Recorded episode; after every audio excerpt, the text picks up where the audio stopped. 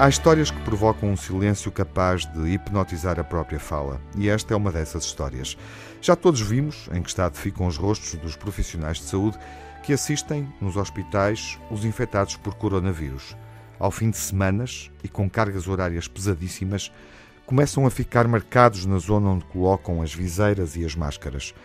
O material de proteção que médicos, enfermeiros e auxiliares são obrigados a usar é feito de plástico, por isso condensa o vapor que é libertado durante a respiração, transformando-se ao mesmo tempo numa fonte de calor.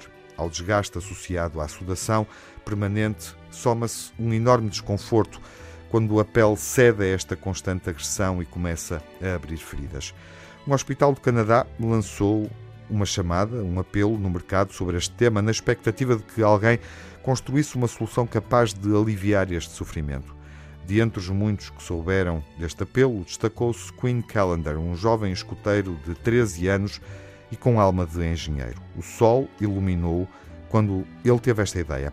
Apesar de ser pouco mais do que uma criança, com talento e com a ajuda de uma impressora 3D, ele desenhou e fabricou um acessório que permite prender as máscaras não atrás das orelhas, mas na parte posterior do crânio, evitando desta forma castigar uma das zonas mais massacradas pelos equipamentos de proteção sanitária.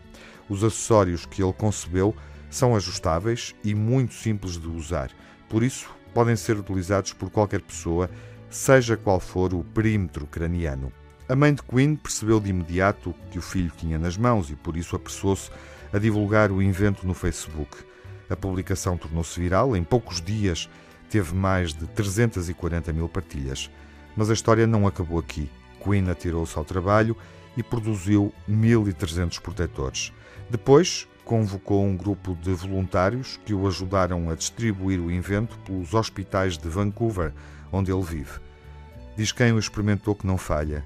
Queen Callender, abençoado com uma alma bela, tornou-se assim um dos muitos anjos que, em tempo de coronavírus, caíram do céu.